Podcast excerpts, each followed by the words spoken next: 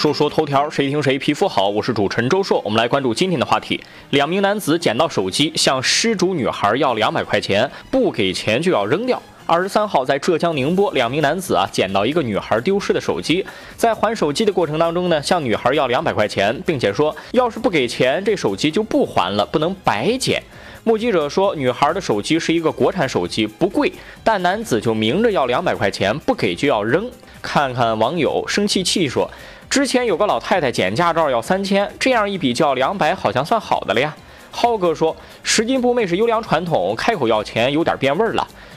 不要山不要水说，其实还是可以的。我手机丢了，宁愿给钱都没找回来，打也打不通，能相约换手机就不错了。这个事情肯定说什么的都有，一方面会认为捡了手机给一点报酬是应该的，没啥问题；另一方面认为别人给归给，但是你直接开口要似乎也不合适，而且还说不给钱就扔掉手机。咱们先从情理角度来说，拾金不昧。应该受到一定程度的奖励，这样会让大家都有动力去做好事，这个是理所应当的。自己张口要钱好像也没什么不对，我付出一定成本，理应得到一定补偿，合理范围内可以接受。问题来了，捡手机要两百，这个数额合适不合适？应该如何界定呢？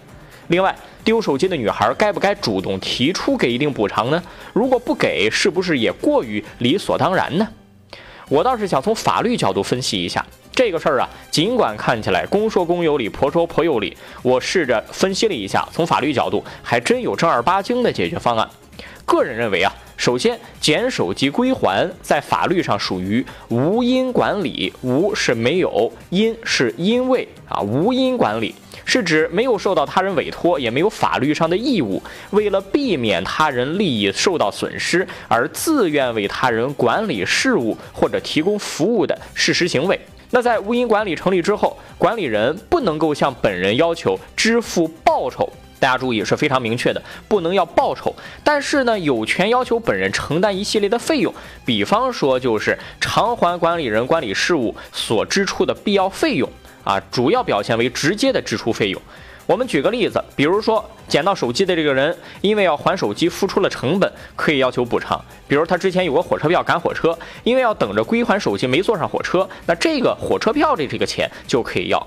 另外，如果捡到手机失主来了，你不给钱就不给手机，这属于侵占，达到一定数额可能会犯罪。另外，如果真的不给钱就把手机扔了或摔了，那就属于故意损坏他人财物，这个严重的也是要承担法律责任的。当然了，我们说了这么多法律上的规定，任何事情都不能说用法律硬杠杠来去卡，这样有可能也是没有了人情味儿。